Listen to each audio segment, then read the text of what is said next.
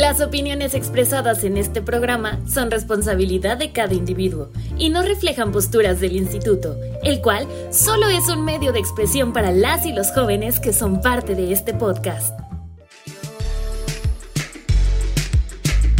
Eh, eh, compa, entonces, ¿qué? ¿Se va a hacer o no se va a hacer?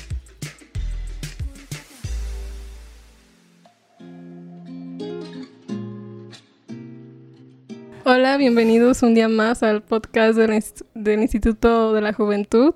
Mi nombre es Andrea y el día de hoy nos encontramos con Juan Núñez, un escritor queretano. ¿Cómo estás, Juan? Hola, hola. Bueno, gracias por invitarme. Siempre, siempre es un gusto hacer estas campañas de medios cuando la, oportunidad lo requiere, ¿no? Pues estoy bien aquí lidiando un poquito con la pandemia. Sí. ¿Ustedes qué tal? Muy bien, ha sido una situación difícil, pero aquí estamos y un gusto de que estés aquí con nosotros. Muchas gracias. Y bueno, cuéntanos, tú eres un escritor. Eh, ¿Desde cuándo iniciaste? ¿Qué te inspira? No sé, cuéntanos un poco sobre tu vida como escritor. Bueno, yo, este, como tal, escribir a, conciencia, a, a sentarme realmente a querer contar una historia Viene desde que tengo unos nueve años más o menos. Pero apenas hace unos cuatro es que me decidí a dedicarme completamente de lleno así a, a autopublicarme. Primero porque no encontraba editoriales que quisieran publicar mis historias. Entonces, pues a buscar en Amazon y, y como desde el inicio siempre he tenido esta fascinación como como el arte editorial y el arte de los libros así en general, libro físico, pues también yo desde el inicio me dediqué a, este, ¿cómo se llama? A imprimir mis libros, a diseñarlos, a empezar yo literal ser el todólogo de, marketing, visitar librerías independientes en, el centro de Querétaro y empezar a colocar el libro, ¿no? hacer mis presentaciones y pues sí ha sido un camino difícil, pero mira, Aquí andamos. Muy bien. Y esto de que nos comentas de la editorial, entonces tú estás independiente o cómo es que tú conseguiste poder publicar? Bueno, no sé si tus libros están en librerías. Ahorita por internet. Ajá, perdón, perdón que te interrumpa. Es que, es que me emociona. no, pero los libros están en librerías, sí, y al inicio, como te decía, yo los yo los pegaba, yo los imprimía, yo los diseñaba y todo. Pero de repente la tarea empezó a ser un poco complicada y por fortuna conocí a un chico de, la UAC que se encarga de esto, a, editar, a, imprimir y hacer toda la onda de, que el libro sea físico, ¿no? Entonces, por ejemplo, trabajo con él este para para poder publicar los libros físicamente y ya yo me encargo de distribuirlos en las librerías. Están en librerías independientes del centro de Querétaro porque algo que me gusta del centro es eso, ¿no? Que se presta para, para este tipo de... No sé si llamarlo como un negocio. Porque sí están las grandes industrias, ¿no? Tenemos a Gandhi, tenemos a Porrúa, tenemos el sótano. Pero el centro está plagado de, de librerías de segunda mano, librerías que publican a escritores como yo, ¿no? Bueno, no, no que publican, más bien que distribuyen a escritores como yo. Pero sí, independiente, sin editorial y publicaciones en revistas, nada más. Pues está muy bien. Bueno, a mí se me hace muy padre porque muchas veces, bueno, yo siento que en México el apoyo en la parte cultural es muy poca. Y pues, no sé, escritores, bailarines, todo en la parte cultural pues tienen que tocar muchas puertas pues para poder lograr lo que ellos quieren. Sí, claro, porque mira que tengo muchos amigos, muchos conocidos, igual del medio, que he conocido por talleres, que he conocido por la misma escuela. Sí. Y muchos de, muchas de estas personas han logrado ver cómo es la cultura editorial en otros países, ¿no? Ya que se fueron por intercambio, porque han viajado, lo que sea. Han logrado ver que, que la difusión es muy diferente por ejemplo, en Estados Unidos a, México, ¿no? Que al final es nuestro vecino más cercano. Y, lo que se ve mucho ahí es que sí, o sea, en Estados Unidos, al menos lo que me cuenta esta persona, es que hay, hay una forma muy, ¿cómo decirlo? Como muy, muy arraigada, hay como una cultura de los libros, de, de, cuestiones editoriales, de independientes, de gente que ha salido casi de la nada, ¿no? Y acá en México no. acá en México tenemos que al menos yo como escritor y mis amigos músicos y mis amigos actores y mis actrices, todos, todos, todos, nunca ves un apoyo directamente, ni de gobierno, ni nada, simplemente pues, hay que tocar puertas y con los medios que tienes, ¿no? Sí, yo lo veo con mi hermana, que es actriz, y oh. sí, le ha tocado pues, tocar muchas puertas y sí se le ha dificultado un poco, la verdad. Sí, es que es, que, es, complicadísimo en México empezar a vivir del arte, ¿no? Y aparte las becas que a veces da el gobierno, pues también... Primero, ni, ni es tanto como para que pueda uno vivir de eso y tampoco son tantas becas, ¿no? Son muy pocas. Entonces sí, se, se, pone muy complicado. Sí. Y bueno, cuéntanos cuántos libros tienes, eh, vas a sacar más. Ahorita tengo siete publicados, están en Amazon y en las librerías que te mencionaba. Y ahorita estoy planeando para el siguiente año sacar una reedición de uno de mis libros, el primer librito que, yo, que yo me autopubliqué, que se llama, se llama My Sunshine. Es una cosa distópica muy a la George Orwell y, un poco de Ray Bradbury. Y tiene un montón de cosas, ¿no? Lo escribí cuando tenía 17 y lo publiqué, lo autopubliqué cuando tenía 19. Pero pues sí, o sea, la juventud a veces como que nos hace creer que somos muy chingones y, realmente no, ¿verdad? Entonces descubrí que tiene un montón de errores, que tiene mucha, muchas cositas que deberían ser cambiadas. Y ahorita ya para 2021 espero poder sacar este libro nuevo. Que, que algo que me gusta de esta como reedición es que se ha involucrado bastante gente, no solo de México, sino de, del mundo porque, por ejemplo, cambié la portada, ¿no? Sí. Y de la portada, el, modelo que aparece es un, es un modelo ruso que se llama Kirill. Entonces, espero aprende español para que, para que pueda escuchar esto. Sí. Y también una, una amiga que se llama Megan, de, que vive en Illinois, que me está ayudando a la traducción del libro, ¿no? Entonces, vamos a tener varias versiones del libro, va a haber presentaciones, va a haber todo, todo el el guateque que se arma siempre. No, pues está muy padre que ya poco a poco vas creciendo más y pues tienes contactos que te apoyan. Porque creo que el apoyo también es muy importante. Luego cuando no sentimos ese apoyo de amigos, de conocidos, pues te sientes más inseguro en pues, publicar tus libros. Sí, bastante, porque tan solo ve el caso ahorita de, la pandemia, ¿no? Muchísima gente, y me incluyo, nos quedamos de repente un poco varados económicamente, ¿no? Entonces, sí es muy difícil ahorita que alguien te diga, ahora le voy a comprar tu libro, ¿no? Voy, a, voy a pasar mi rato de cuarentena leyéndote, ¿no? Cuando a lo mejor comprar ese libro significa comprar, no sé, media despensa de, una semana, ¿no? Sí, dicen, prefiero gastar en otra cosa. Ajá, en cosas más vitales, básicamente. Pero sí. está muy complicado en ese aspecto. Pero mira, de alguna forma la, la, el arte siempre logra sobrevivir, ¿no? Sí. No importa en qué te desenvuelvas, creo que a pesar de, de, estas, de estas dificultades, la gente sigue mostrando apoyo, ¿no? Desde compartir tu publicación de Facebook hasta recomendarte con alguien que a lo mejor le guste más la, literatura que escribes. Entonces, sí, el apoyo, el apoyo de la gente a veces cae bien, a veces es nulo, pero como todo, ¿no? no me puedo quejar. Sí. Lo importante es que ahorita tienes un gran apoyo. Espero que sí. Compartan esto, por favor. Necesito comer. y, y de tus libros que has sacado, para ti, ¿cuál ha sido tu favorito? O el que piensas que el público ha recibido mejor. Que el público ha, recibido mejor, me parece que es uno que se llama Boilerman. Ah, sí. Literal, literalmente es un superhéroe gordo queretano. Sí. Que pues intenta detener a, a un, villano, ¿no? O sea, un superhéroe hecho y derecho. Y a la gente como que le gustó eso.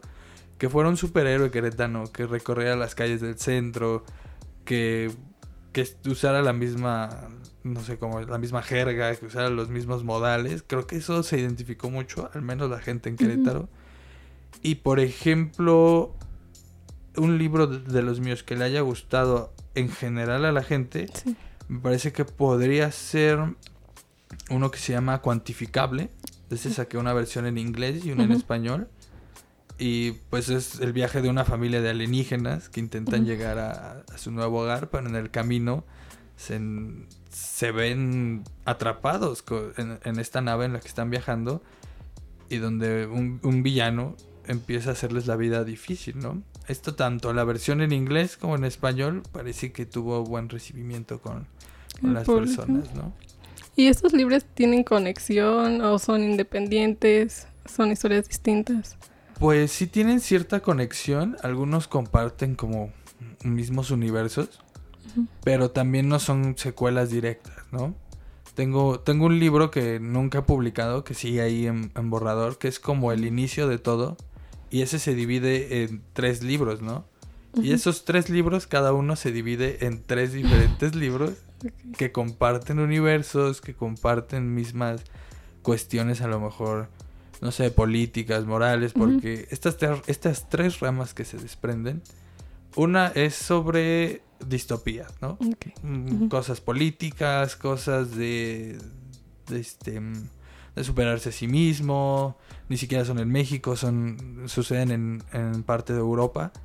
Y otra línea es la línea de los robots y el espacio, ¿no? Donde está este que se llama cuantificable, está otro que se llama Bender y así. Que son robots, son espacio, es el espacio, es la Vía Láctea y, y son idiomas y cuestiones diferentes. Y está la otra línea donde son como recopilaciones de cuentos que hablan sobre, sobre cómo la humanidad se está arraigando muchísimo a la tecnología, ¿no? Y, cómo esto tanto es bueno como malo. Entonces sí, todo se conecta de alguna forma, pero no está conectado de alguna forma. y este, no sé, tus libros han tenido dedicatoria a personas de tu vida que te, que te inspiran a escribirlos. Ay, Dios, qué Bueno, ya nos comentaste que, por ejemplo, tu libro, Boilerman, Ajá. es de un hombre gordo, pero queretano, pero no se tiene alguna inspiración. De hecho, sí, mira, por ejemplo, Boilerman estaba basado en, en que yo en la secundaria hacía un cómic donde me burlaba de mis amigos, ¿no? Y uno de ellos era uno de mis mejores amigos hasta la fecha, es, Aldo, Aldo Martínez. Y él, pues, su apodo en la escuela era Boilerman. Ah, Entonces de ahí empezó a, nacer, ¿no? Como este superhéroe, este niño gordo buleado que al final demuestra que no todo es el físico, ¿no? Que también hay algo adentro de las personas que les daba les da cierto valor. Pero por ejemplo, Boilerman pues dedicado al 100% para, para Aldo. Hay otros libros como, como el My Sunshine, el que te menciono primero, que, que está dedicado a los artistas del mundo en general. Y sí, todos mis libros tienen una dedicatoria. Algunos fueron dedicatorias en un contexto diferente al actual. Está muy bien. tu inspiración. O sea, varias personas. y todo el mundo, todo. el mundo es mi inspiración. ¿Y ahorita pienso sacar algún libro?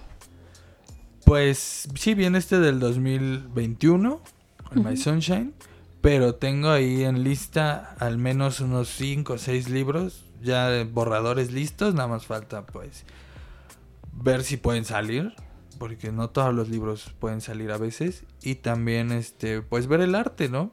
De que, lo, como te decía, yo diseño las portadas, yo, yo me dedico a veces a corregirlos, a veces me ayudan unas personas, entonces sí es una chambita estar sacando sí, es muy pesado el trabajo. ¿Y tus diseños, o sea, de las portadas, igual te inspiras en algo, alguien? O igual de los personajes, pues ya tú tienes una idea de cómo van a ser los gráficos, colores. Pues sí, de, de las portadas, por ejemplo, y el arte en general de todos los libros, viene por, primero es sacar un elemento, ¿no? Un elemento en común que tenga la historia. Y sobre esa misma, sobre ese mismo elemento, trabajar en algo que sea barato. Principalmente. Que sea barato eh, a la hora de imprimir. Porque si no, no me puedo. No me puedo costear impresiones tan altas en calidad, que las impresiones que tengo sí son, son muy buenas. Pero pues si, si sube la calidad, sube el precio, ¿no? Entonces me baso mucho, por ejemplo, en siluetas, me baso mucho en colores muy neutros, a lo mejor jugar muy poco con las tipografías, eh, jugar muy poco con las sombras, para que al final las impresiones pues puedan ser un poco de bajo costo y que se vean bien aparte, ¿no? Sí, sí tiene que existir esa accesibilidad para el público. Y bueno, en tu vida como escritor, ¿Tú cuál crees que ha sido tu mayor reto? ¿Lo que más te ha costado trabajo? mira, soy, soy malísimo, lo voy a, declarar. soy malísimo en gramática, soy malísimo con los acentos, todas esas cosas a la hora de, escribir, pues uno las deja en el borrador, ¿no? No pasa nada, pero a la hora de publicar, esas cosas tienen que corregirse. Entonces sí, creo que es de lo que más me ha costado revisar esas cosas y sobre todo hacer los contactos, porque a pesar de que si es un grupo un poco pequeño en, Querétaro sobre escritores, tanto independientes como publicados por editoriales, a pesar de que es un mundo pequeño, sí se cierra también a veces. Entonces hacer los contactos es una parte dificilísima, al menos para mí, porque pues es ir a tal librería, a tal presentación, hablarle a tal persona en Facebook, que digo, no, no me quejo, sino que se me dificulta bastante. Sí. o sea, ¿te cuesta un poco expresarte o hacer contactos? No, más bien el, contacto en sí, ¿no? Porque, porque sí, para mí es fácil llegar con cualquier persona y, hablarle, ¿no? Y decirle, hola, ¿cómo estás? Mucho gusto, soy Juan, que no sé qué. El problema es que también mucha gente piensa que que uno se acerca solo porque busca algo, ¿no? Porque busca el contacto editorial, porque busca a lo mejor que me ayuden con a revisar un libro, cualquier cosa. Entonces ahí como que se quiebra un poquito la, eh, la misma conexión. A pesar de ser del mismo rubro, ¿no? Es como de, soy escritora, quiero que me ayudes, pero no te lo voy a pedir así. sí. claro. pero sí, es, es, es complicado, siempre es complicado.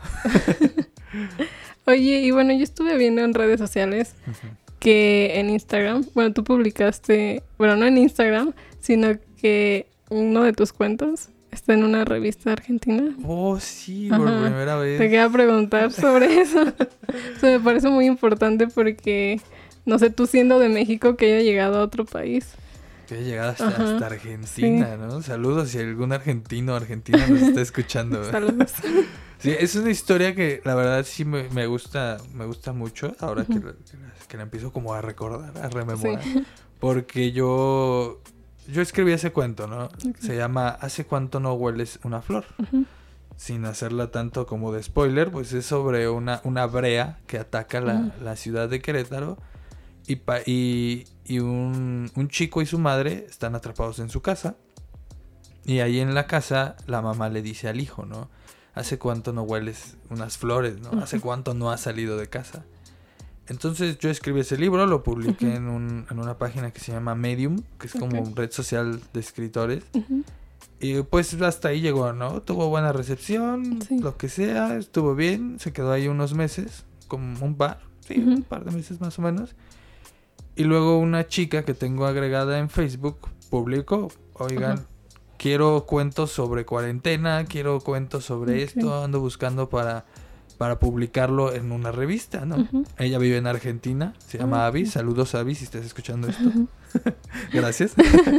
y entonces Avi me dijo, ah, no, publicó eso. Y yo le conté, oye, yo hice este, este cuento bajo este contexto de, la, de la cuarentena, de que no podemos salir de casa ni nada. No sé si te interesa, ¿no? Entonces Abby, Abby es fotógrafa también, y me dice, este, ¿qué crees? Yo tengo una, una fotografía que me remitió muchísimo a esto. Y me muestra la publicación y es una chica que tiene una especie de cubrebocas y, y, está intentando oler una flor, ¿no? Y, y, ella misma en su descripción dice, ¿hace cuánto no puedes oler unas flores? Algo así. Entonces Justo estaba acabando Dark eh, en Netflix. Entonces nosotros nos viajamos un ratote sobre, sobre la conexión, sobre que todo pasa por algo, no sé qué. Y me dijo, ¿sabes qué? Voy a enviarle esto al equipo editorial a ver si, si te lo publican, ¿no? Pasaron unos meses y hasta el 21 de este, de este mes ya por fin salió a la luz mi, mi cuentito y en una revista de Argentina, que para mí fue así como todavía agregarle más ese plus de, de como los, los escritores que yo tanto admiro, ¿no? Muchos fueron publicados en revistas, muchos de sus cuentos aparecieron en revistas. Y para mí que me suceda esto, y aparte fuera de México, uff, uff. Muy importante. Pero sí, esa es la historia de... ¿Y consideras que es tu éxito más grande o todavía quieres? O sea, como hasta dónde te gustaría a ti llegar. Yo, yo planeo, quiero, anhelo, deseo, que este, que mis libros, mis historias me den de comer. Así, ¿no? Entonces, este es, este es un pequeño escaloncito que sí costó llegar, costó cuatro años al menos de, escribir diario, costó llegar ahí y, y, sí, quiero muchísimo más, ¿no? Para, para eso dice un amigo, ¿no? Si, si no vas por todo, ¿a qué vas? Entonces, quiero ir por todo, quiero quiero que mis libros sean leídos en todo el mundo, quiero que me traduzcan en todo el mundo. Si van a hacer películas, aunque sean un, churro, pues está bien, ¿no? que hagan películas. Pero si puedo, si puedo dejar un aporte en el mundo literario, como todas estas personas que admiro, pues sí, yo, yo estaré feliz. Moriré, moriré feliz con eso. Si no, pues mira, no hay problema. no seré el primero que muere de hambre. o sea, pero entonces sí es algo que te gustaría dedicarte, pues. Sí, de toda tu vida. Sí, de lleno, de lleno. No, no, hay, no hay plan B, ¿no? Sí, es ese o nada. Es este o nada, o muere en el intento, no importa qué pase. Y oye, eh, ¿qué te gustaría decirle a personas que se quieren dedicar a este ámbito? Cuánta responsabilidad. ¿Qué me gustaría decirle a una persona? ¿O a las personas? ¿Fue una o varias? A las personas que se quieran dedicar al ámbito, ¿a quién quieres? Y yo así, ya me confundí, Andy. Em, es que no sé, soy, soy malísimo dando consejos, porque yo, yo siempre les digo a mis amigos, ¿sabes qué? Aviéntate, destrozate el alma y rómpate el culo, ¿no? Pero también luego es peligroso hacer esas cosas. Yo diría, mm, hazlo, ¿no? Simplemente, ¿quieres escribir? Escribe. ¿Quieres ¿Quieres actuar? Ponte a actuar. ¿Quieres este, ser un youtuber? Ponte a, editar videos, ¿no? O sea, si es un camino difícil, si son cosas que a lo mejor no conoces o son lugares que nunca has visitado. Pero si tienes las ganas, primero, si tienes la disciplina de hacerlo, yo creo que las recompensas son grandísimas. Así que niños, como llevo diciendo todo este rato, coman sus verduras y, cumplan sus sueños, por favor. Háganlo, pórtanse la mano. sí, creo que es importante actuar. Porque pues no podemos quedarnos ahí, sentados nada más. Sí, es que al final, muchas veces el, las personas que se amargan, que se que llegan en, cuadros depresivos porque nunca cumplieron sus sueños, es por eso mismo, ¿no? Nunca nunca se atrevieron a dar el siguiente paso. Yo sigo un youtuber que, que, me gusta mucho su forma de pensar, Jacobo Wong, no sé si ah, lo, lo, he escuchado. es, es, buenísimo Jacobo, ¿no? Entonces siempre dice lo mismo igual, ¿sabes qué? Aparte de la voy a darle, así con su acento norteño. sí, es lo más importante. Sigan también a estas, estas, ¿cómo se llama? Estas ideas. Sí. De gente que, que sí, ¿no? Que, que yo siento que tiene los pies en la cabeza. Tanto Jacobo, hay personas como, como esta escritora que te mencionaba, Mariana, Mariana Palova, este, este escritor Alberto Chimal, que, y su esposa también, Raquel, que tienen los pies bien en la tierra y ya pasaron por todo lo que tú vas a pasar. Entonces te dicen, ¿sabes qué? Puedes irte por este camino. Va a doler, pero Creo va a valer la pena. Ajá, va a valer completamente la pena. Y bueno, por último, ¿te gustaría darnos tus redes sociales? para que te sigan, los que nos escuchan y conozcan de tus libros. Bueno, en, en, Instagram soy juan.nunes con doble N la segunda y Z al final. Es un poco complicado, pero Juan Núñez, así me van a encontrar. En Twitter estoy como igual, Juan Núñez, porque malditos esos teclados que no tienen ñ. Pero Juan Núñez, ahí son la primera La primera N son tres Ns, la segunda N son dos Ns, porque millennial al final. Eso, y en Facebook igual, Juan Núñez, por, por todos lados, ahí estamos. Subo, subo muchas cosas sobre mis libros. También tengo un canal de YouTube donde subo cosas a lo mejor que son lo que venga en gana, ¿no? Cobres de canciones, alguna opinión que tenga yo sobre algún tema. Porque miren, también toco la guitarra. No canto bien, pero, pero, toco la guitarra. y en YouTube igual, Juan Núñez.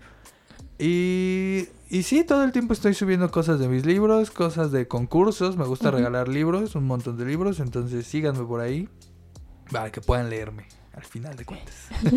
bueno, pues muchas gracias por habernos acompañado aquí. Muchas gracias a ustedes por el espacio, muchachones. Bueno, gracias por habernos escuchado en este podcast del Instituto de la Juventud y no se olviden en seguirnos en las redes sociales, en Facebook, Instagram y Twitter como arroba IMJ Corregidora. Gracias. Muchas gracias.